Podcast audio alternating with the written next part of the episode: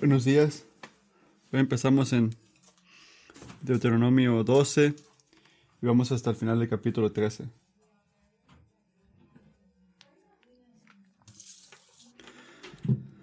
Con el Señor tu Dios haya destruido delante de ti las naciones que vas a desposeer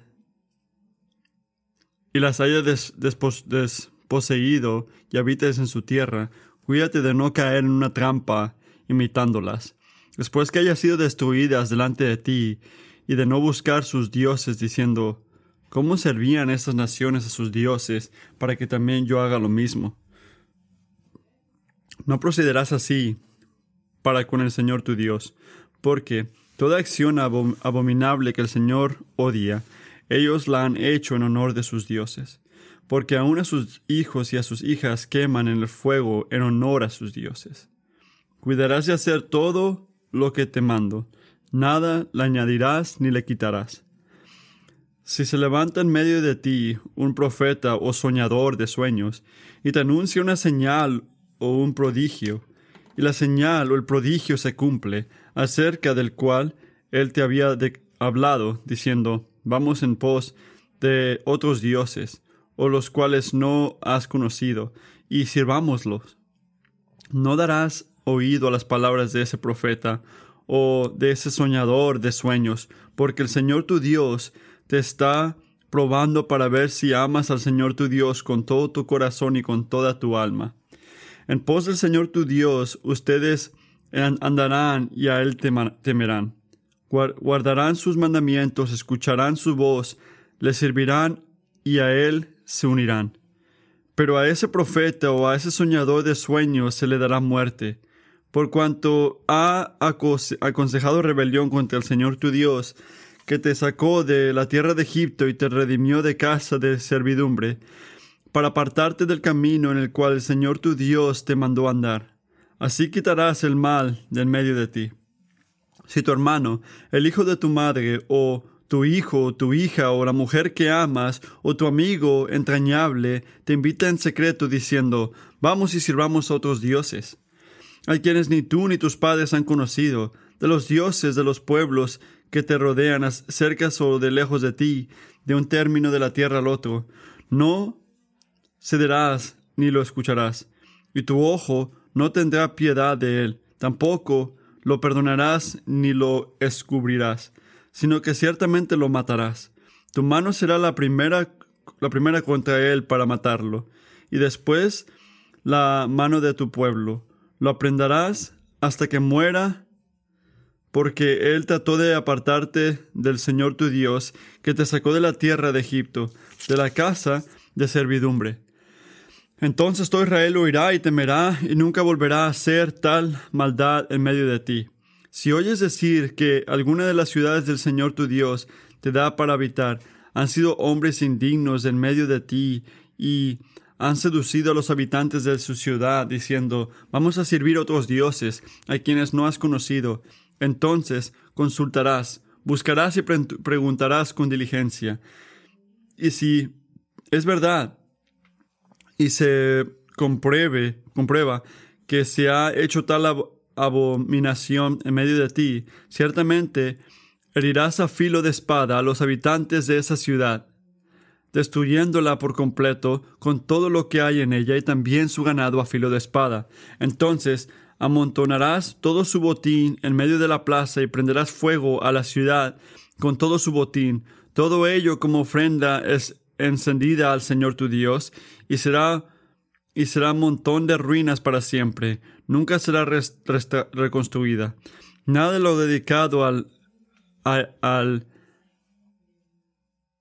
an- an- anameta quedará en tu mano, para que el Señor se aparte del árbol de su del ardor de su ira y sea misericordioso contigo, tenga compasión de ti y te multiplique, tal como él juró a los, a los padres, si escuchas la voz del Señor tu Dios, guardando todos sus mandamientos, que yo te ordeno hoy, haciendo lo que es justo ante los ojos de, su- de tu Señor tu Dios.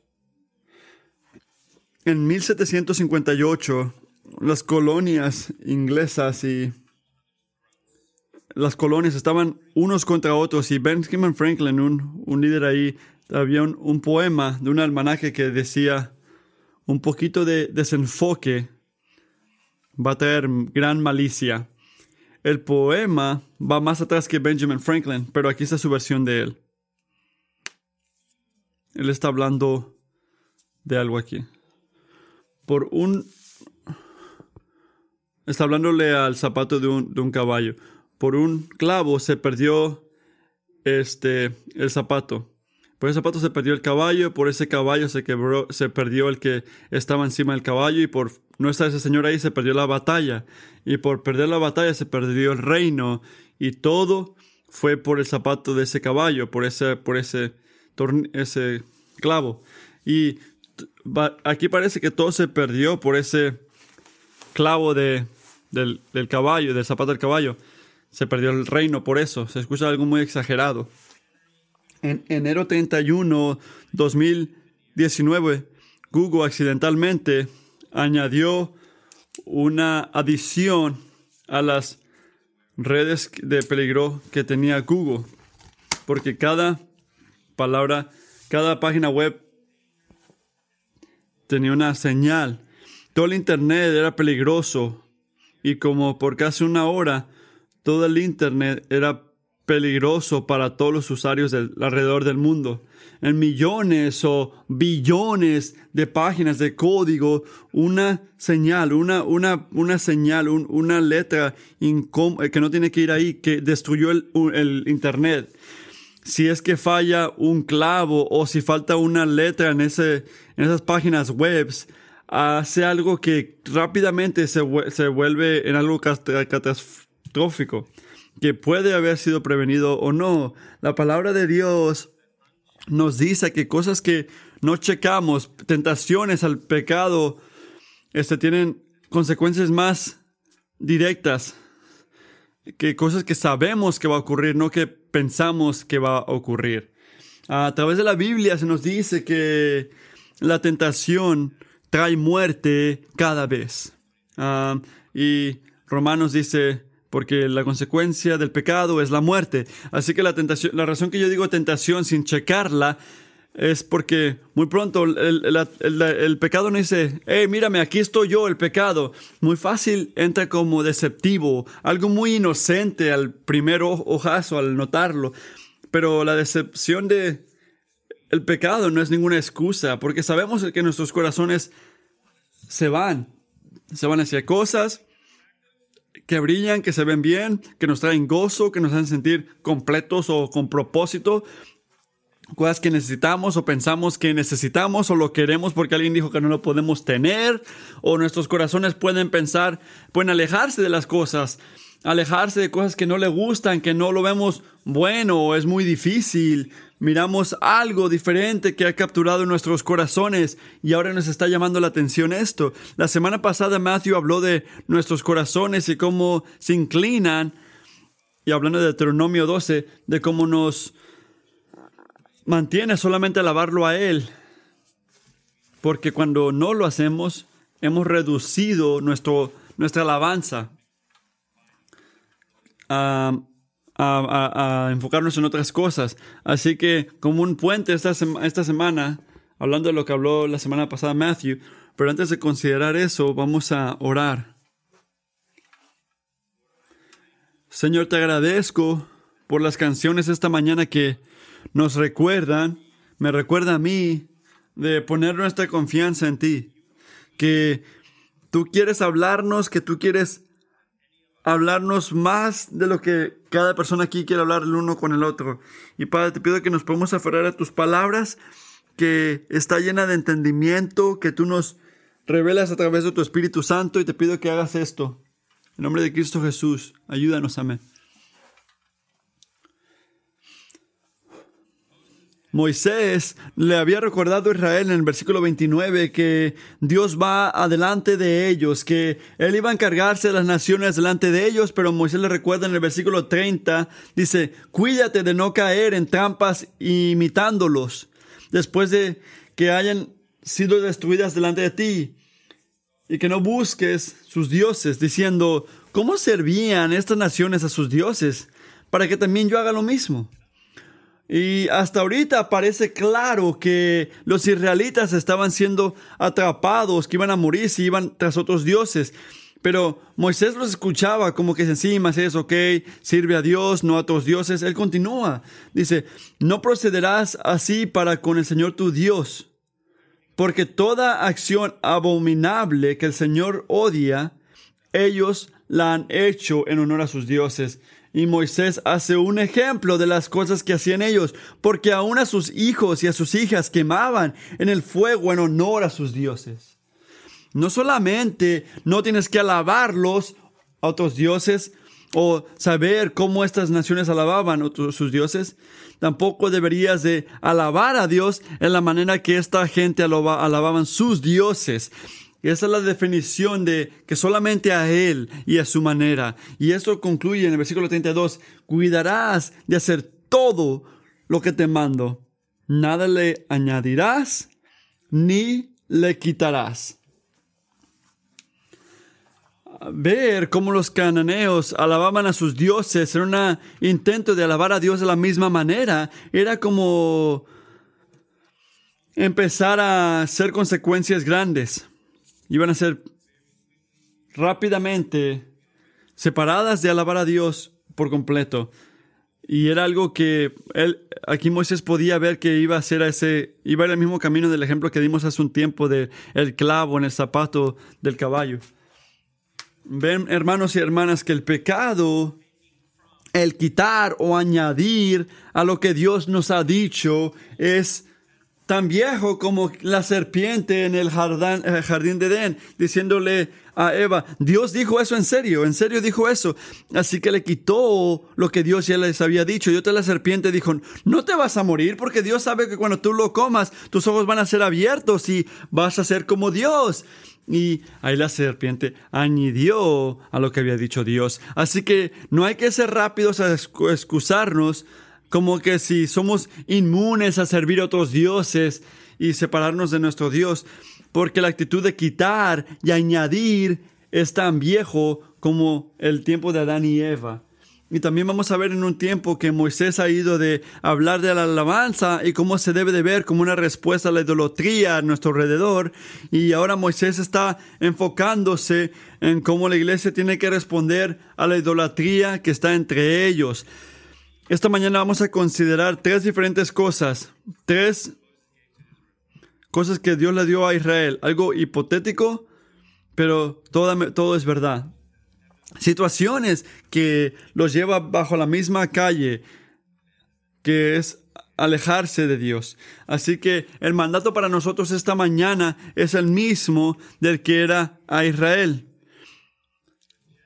que iban contra que tenemos que ir contra cualquier cosa que va contra la devoción exclusiva a Dios. Voy a decirlo otra vez. Ve contra cada voz que te va a alejar de servir a Dios exclusivamente. Y esto nos trae a los primeros cinco versículos del capítulo, del capítulo 13. Y el primer punto de hoy, autoridades espirituales que rechazan la devoción exclusiva a Dios.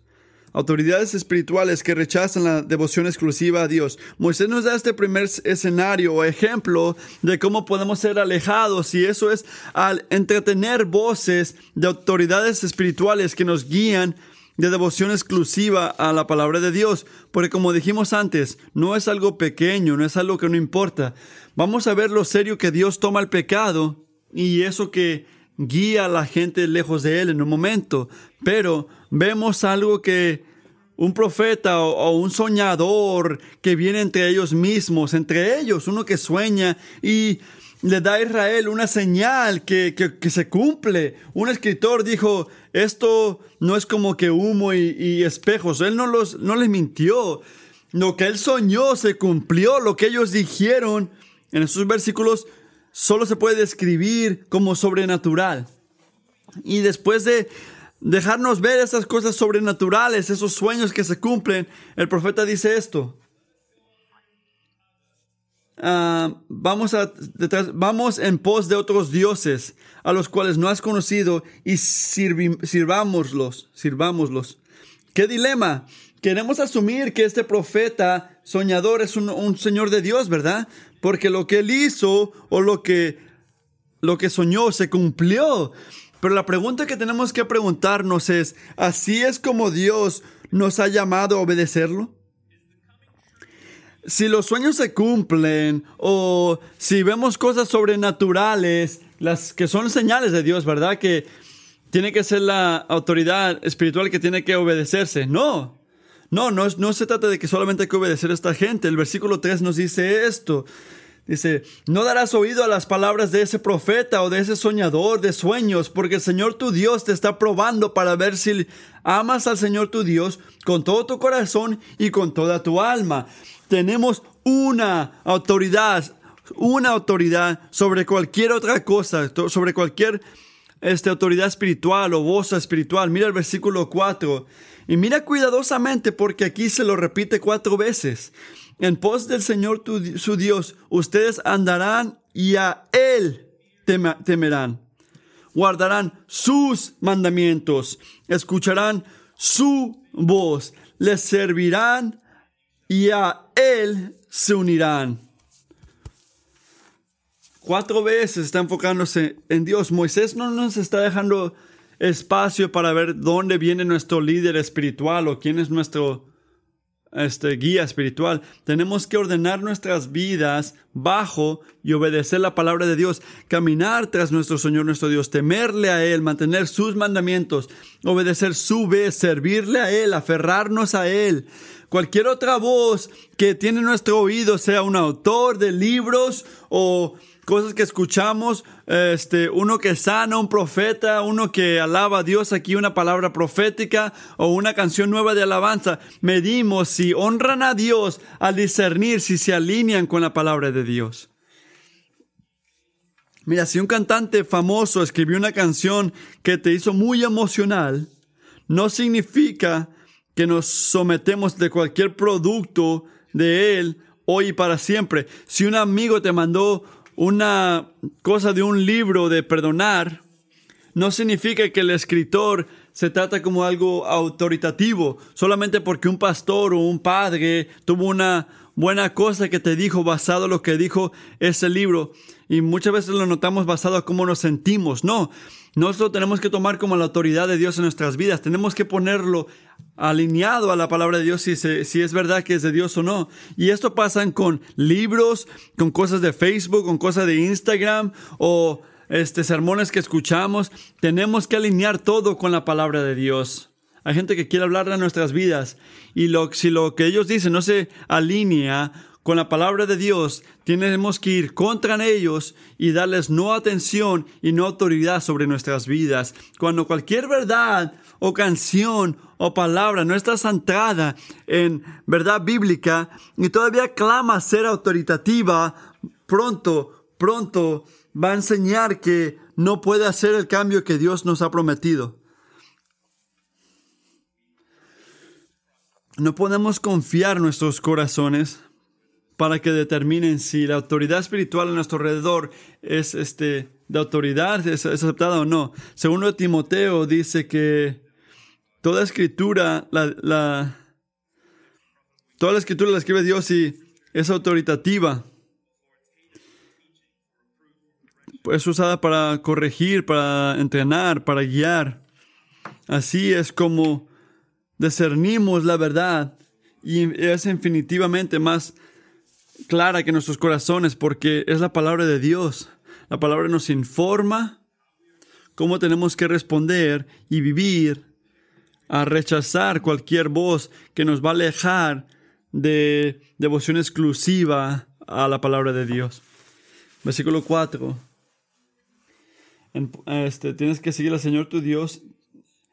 Uh, ustedes andarán y a Él temerán, guardarán sus mandamientos, escucharán su voz y se le servirán y a Él se unirán. Y todo lo que va contra eso no podemos aceptar. Todo lo que va contra eso no podemos vivir en eso. Tenemos que aferrarnos a estos versículos. Tenemos que servirle a Él exclusivamente como Él nos llama. tenemos que ir firmemente contra las cosas que nos alinean con esto que dice Dios. Pero esa no es la única manera en que la escritura nos dice que tenemos que lidiar con voces que nos van a alejar de Dios. Ahora vamos a leer el versículo 5, donde estoy seguro que tú, todos ustedes, han esperado que yo llegue a este punto, que yo llegue lo que tenemos que hacer con esos que nos alejen de devoción a Dios. Miren el versículo 5 conmigo. Pero a ese profeta o ese soñador de sueños se le dará muerte. Por cuanto ha aconsejado rebelión contra el Señor tu Dios que te sacó de la tierra de Egipto y te redimió de casa de servidumbre, para apartarte del camino en cual el Señor tu Dios te mandó andar, así quitarás el mal del medio de ti. Dios dice a través de Moisés, porque yo te he alejado de la tierra de Egipto, porque yo te redimí de la casa de la esclavitud. Tú estás llamado a caminar en todas las maneras que yo te digo que camines. Y el que te está tentando a pecar, el que te está llevando, alejando de mí, de devoción exclusiva a mí, de la palabra de Dios, estás llamado ahora a matarlo. El pecado se trata fuertemente por Dios. Así que, ¿cómo se mira esto? Caminar obediencia hoy, ¿cómo se miraría esto? Y aquí es donde tenemos que pensar críticamente para entender lo que se nos está comunicando aquí, el contexto y la aplicación hoy. En primer lugar, tenemos que considerar que Moisés está hablándole a la nación de Israel. Y esos son esa gente que étnicamente eran judíos bajo el Viejo Testamento, pero nosotros estamos bajo el Nuevo Pacto, el Nuevo Testamento. Israel fue marcada por esta ciudad, por su linaje. Nosotros somos marcados por fe en Cristo, como la esposa de Cristo. Y Hechos uno nos recuerda esto. Ah, pero cuando venga el Espíritu Santo sobre ustedes, recibirán poder y serán mis testigos, tanto en Jerusalén como en todo Judea y Samaria y hasta los confines de la tierra. Si tú eres cristiano, tú tienes el Espíritu Santo. John Piper, un escritor, dijo esto, el nuevo pacto es diferente del antiguo. No ejecutamos a los falsos maestros ni a sus apóstatas. No limpiamos el mal de nuestros nosotros mismos arrojando piedras. Lo más parecido que hacemos es algo igual de serio, la disciplina de la iglesia y la excomunión. Aunque la intención de la escritura se mantiene igual, porque Dios no cambia, ah, lo que se dijo ahí era verdad para Israel y se mantiene verdad para nosotros. Tenemos que fielmente ir contra cualquier palabra que nos va a alejar de servir a Dios exclusivamente. Y el cambio es este, que vamos esto, porque, hacemos esto de una manera diferente porque estamos bajo un nuevo pacto. La aplicación es diferente. Es la verdad, pero la aplicación es diferente.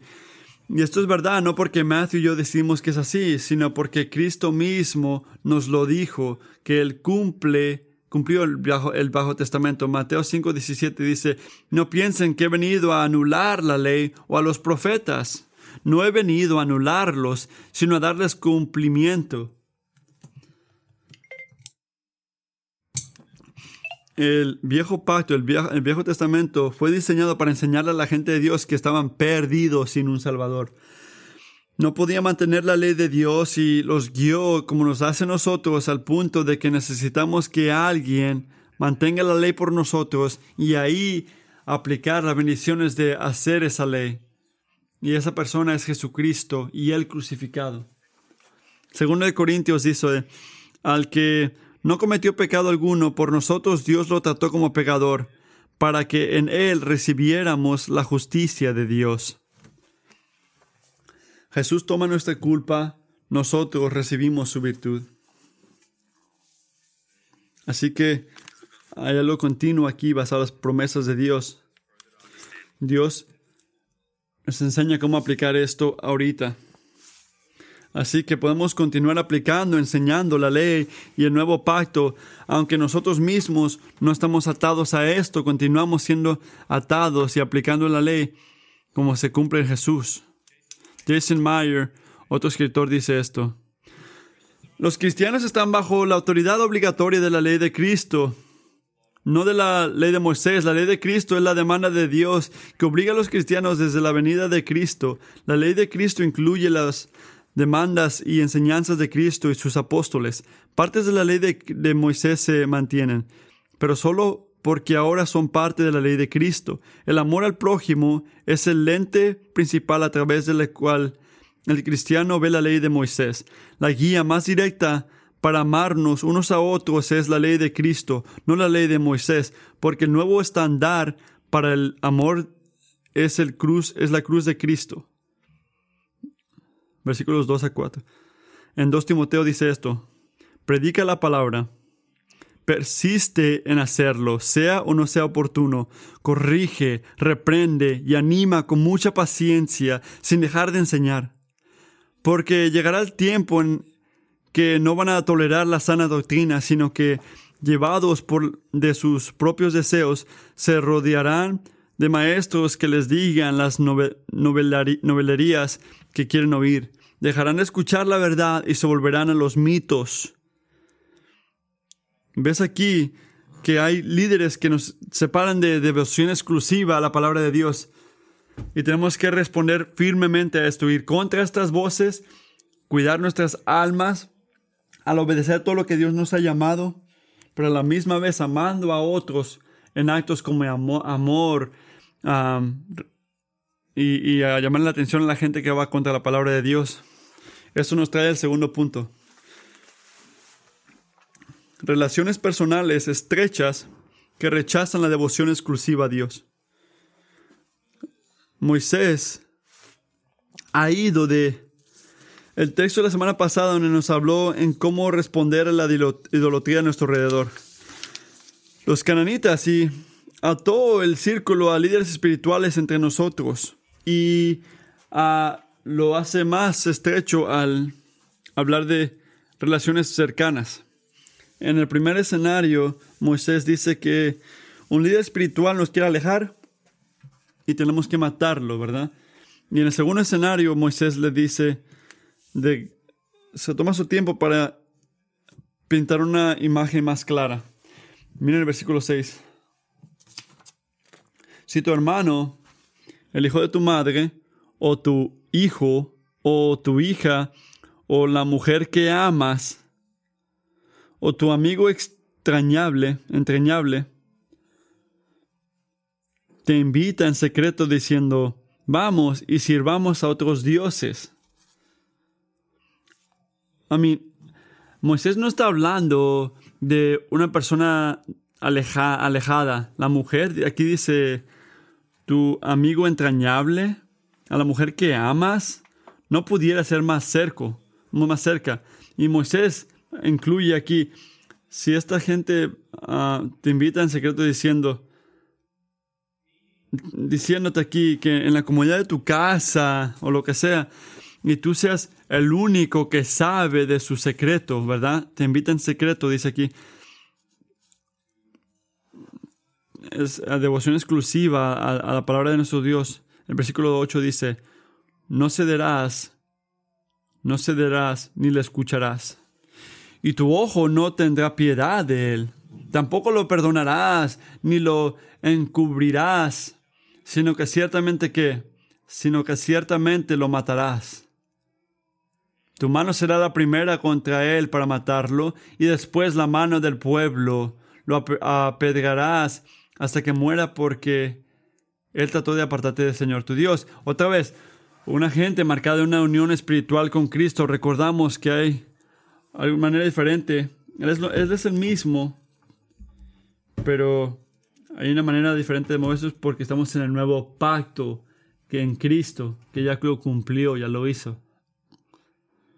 Yo creo que una oportunidad se fallará si rápidamente no consideramos esos entre nosotros que piensan que el Dios del Bajo Testamento parece que solamente está encargado de derramar sangre. Escucha lo que dice un escritor llamado Christopher Wright. Si ya no nos sentimos cómodos con los salmos de maldición, por ejemplo, no es por nuestra mayor sensibilidad cristiana, sino por nuestra espantosa apatía moral. Ya no sentimos la pasión del salmista de que Dios debe tratar con el mal y los malhechores y vindicar el propio orden moral de Dios en el mundo. Respondemos al mal idólatra y blasfemo, no con una maldición, sino con un encogimiento de hombros. Y luego tenemos el descaro de reclamar un terreno moralmente superior al del antiguo Israel.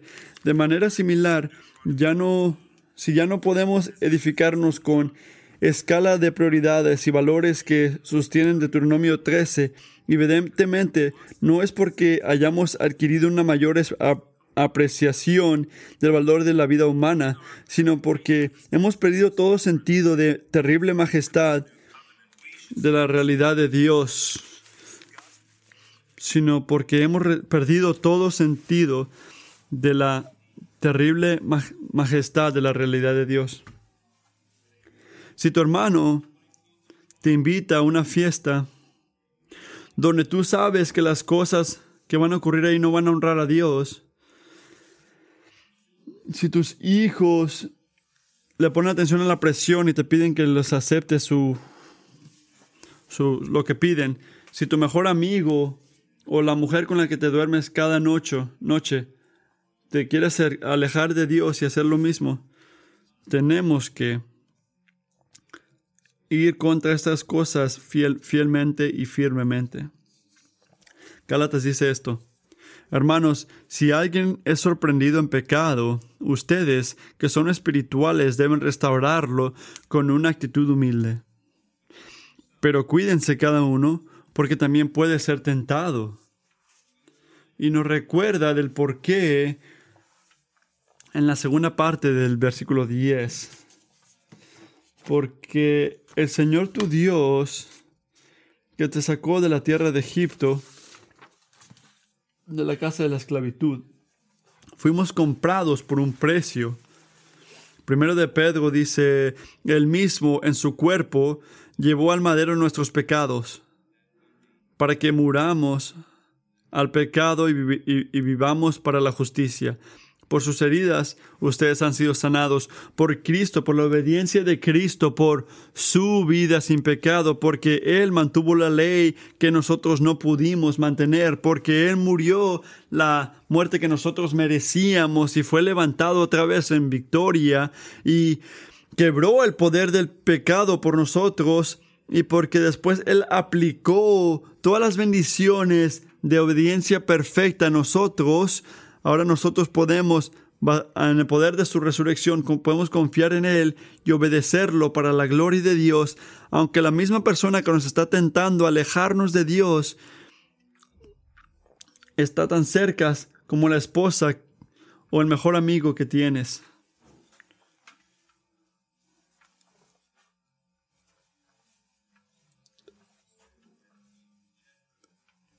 El versículo 11 nos dice que cuando vamos con cualquier voz que nos quiere separar, tiene implicaciones corporales, beneficios corporales. Versículo 11. Entonces todo Israel oirá y temerá y nunca volverá a hacer tal maldad en medio de ti. Yo leí hace un tiempo donde un autor dijo que si nosotros deseamos tener iglesias más saludables, la manera más rápida para hacer esto es ser un miembro más fuerte de esa iglesia. Y tu iglesia inmediatamente va a ser más fuerte y va a beneficiar de eso instantemente. Al ser cuidadoso, al hacer todo lo que Dios nos llama, al ir contra cualquier voz que nos quiere llevar a devoción exclusiva a Él, va a haber una adoración y una bendición corporal que nos trae al último punto. Punto número tres. Respondiendo al rechazo corporativo de la devoción exclusiva de Dios. Respondiendo al rechazo corporativo de la devoción exclusiva a Dios. Si el punto número uno, uno y dos estaban advirtiéndonos de ir contra cualquier voz que nos quiere separar de la palabra de Dios, el tercer punto nos dice qué tenemos que hacer cuando la gente no se enfocan en eso de ir contra las tentaciones del mundo. Las promesas de la bendición corporal, cuando cuidadosamente mantenemos lo que Dios nos dice, están hablando aquí, nos está hablando esto Moisés del versículo 11 y vemos esto en acción. En esta porción de la escritura de hoy vemos este la descripción más profunda de Moisés aquí, de cómo se castiga ese pecado. Y se trata de cuando te separas corporalmente de la palabra de Dios. Él los manda. Cuando escuches este pecado y confirmando que es verdad, el versículo 15 dice esto, no dudes en matar a filo de espada a todos los habitantes de esa ciudad, destruyéndolos junto con todo lo que eh, eh, todo lo que haya en ella, incluyendo el ganado. Lleva todo el botín a la plaza pública y préndele fuego a la ciudad y a todo el botín. Será una ofrenda totalmente quemada para el Señor tu Dios. La ciudad se quedará para siempre en ruinas y no volverá a ser reedificada. No te, no te apropies de nada que haya sido consagrado de la destrucción. De ese modo el Señor alejará de ti el furor de su ira te tratará con misericordia y compasión y hará que te multipliques tal como se le juró a tus antepasados. Vemos que aquí no dejó que se, que se unieran, que se mezclaran. Esta gente antes no iban contra estas cosas y ahora las voces persistentes de autoridades espirituales, de hermanos o hijos o hijas, esposas que amamos o amigos cercanos, han causado un, este, una, un rechazo de Dios, el rechazo del mismo Dios que prometió en Deuteronomio 29 que Él iba a darles naciones cuando vayan ahí, que Él iba a destruir esas naciones, yendo contra el Dios que los sacó de la esclavitud de la casa de, Egipto. Así que Dios los manda aquí que traten a esa ciudad exactamente como los llamó a tratar a cualquier ciudad de Canaán, porque eran defectivos al alabar los dioses de los cananíos. Josué dice esto. Ah, luego Josué incendió la ciudad, reduciendo los escombros, como permanece hasta el día de hoy. Esta ciudad tiene que tratarse como una de las ciudades de los cananeos. Era muy serio cómo se trataba este pecado. Así que, ¿cómo se ve esto para nosotros bajo el nuevo pacto, bajo la ley de Cristo?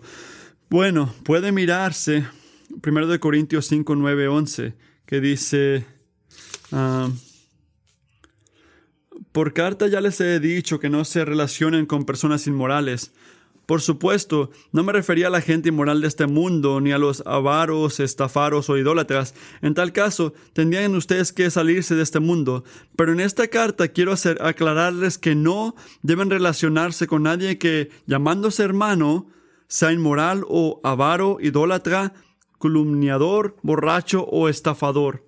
Con tal persona ni siquiera deben juntarse para comer Pablo les está diciendo aquí, ya no tenemos esta letra, pero Pablo le escribe a los corintios que no se junten con gente inmoral. Y ellos malentendieron. Dice, no, no, no, no, no. No estoy hablando a la gente de este mundo, porque si no, no podían hablar con nadie. Pero estoy hablándoles directamente que no se asocien con gente que dice ser tu hermano, hermano, hijo de Dios, si es culpable de la inmoralidad sexual o idólatra, calumniador, borracho, dice que con tal persona ni siquiera deben juntarse para comer.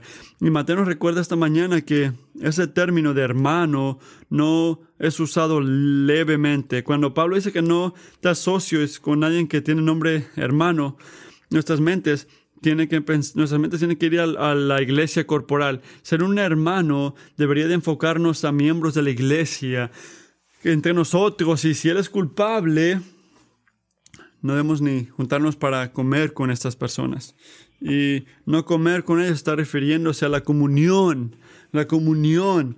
Una de las bendiciones de comunión es que es una visión expresiva de nuestra unión y como una, una, y habla de naturaleza de nuestra condición. Así que Pablo está hablando aquí de que no pueden tomar la comunión. Con tal persona ni siquiera deben juntarse para comer, refiriéndose a la comunión. Dios hoy está tan enfocado en su santidad, y su gloria como lo estaba haciendo hace tres mil años en Deuteronomio. y sabemos que es verdad porque Él sabía que nosotros no podíamos mantener sus mandamientos y al contrario, Él nos dio su Hijo, Jesucristo, como un gran sacerdote que es capaz de tener simpatía con nosotros, con nuestros pecados, porque Él ha sido tentado en toda manera como nosotros lo hemos sido o estamos siendo. Y la escritura dice, pero todavía sin pecado y se convirtió por nosotros el perfecto sacrificio en, en nuestro lugar para que nosotros no quedemos en, en, en vergüenza. Separado de la obra de Cristo, separado de la obra de Cristo, nosotros tuviéramos que mantener la ley mosaica para estar bien con Dios y esto es imposible.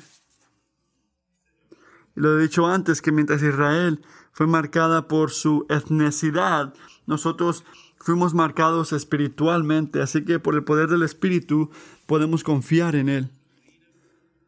Para guiarnos, para darnos el poder, para prepararnos, para hacernos ah, valientes, para poder cuidar nuestras almas y en el poder del Espíritu poder este, ir contra cualquier voz que nos va a separar, alejar de devoción exclusiva a la palabra de nuestro Señor. Amén. Hermanos y hermanas, si todo lo que escuchaste esta mañana se escucha difícil, puede que ni siquiera sabes dónde empezar, quiero que sepas que si eres un cristiano, tienes el Espíritu Santo y Él intercede por nosotros. Ah, más allá de lo que te imaginas, Él está con nosotros y Él quiere ayudarnos para poder discernir su voz entre todas las voces que luchan por nuestra atención, por nuestra devoción, y podemos ir a Él en oración y pedirle ayuda, y Él quiere ayudarnos. O puede que estás listo mientras escuchaste esta mañana, que ya notaste voces en tu vida, que tú has dejado que te alejen de Dios, que te alejen de devoción exclusiva, o has notado, has, notado que has sido una voz tú que está alejando a la gente de devoción exclusiva a Dios. Si este es el punto, quiero que sepas que hay perdón en Jesucristo esta mañana y primero de Juan 1, 9 dice, si confesamos nuestros pecados, Dios que es fiel y justo, nos perdonará, nos los perdonará y nos limpiará de toda maldad. Y esto solamente es verdad y es nuestra única esperanza por la esperanza que tenemos en Jesucristo y todo lo que Él hizo en esa cruz para vencer el pecado y la muerte. Y Él vino para cumplir todas estas cosas por nosotros, porque Él sabía que nosotros íbamos a ser incapaz, incapaz de cumplir todo lo que nos has mandado hacer. Y Él lo hizo en esa cruz. Así que hay que tener nuestra fe en Él, porque Él lo merece. Amén. Vamos a orar.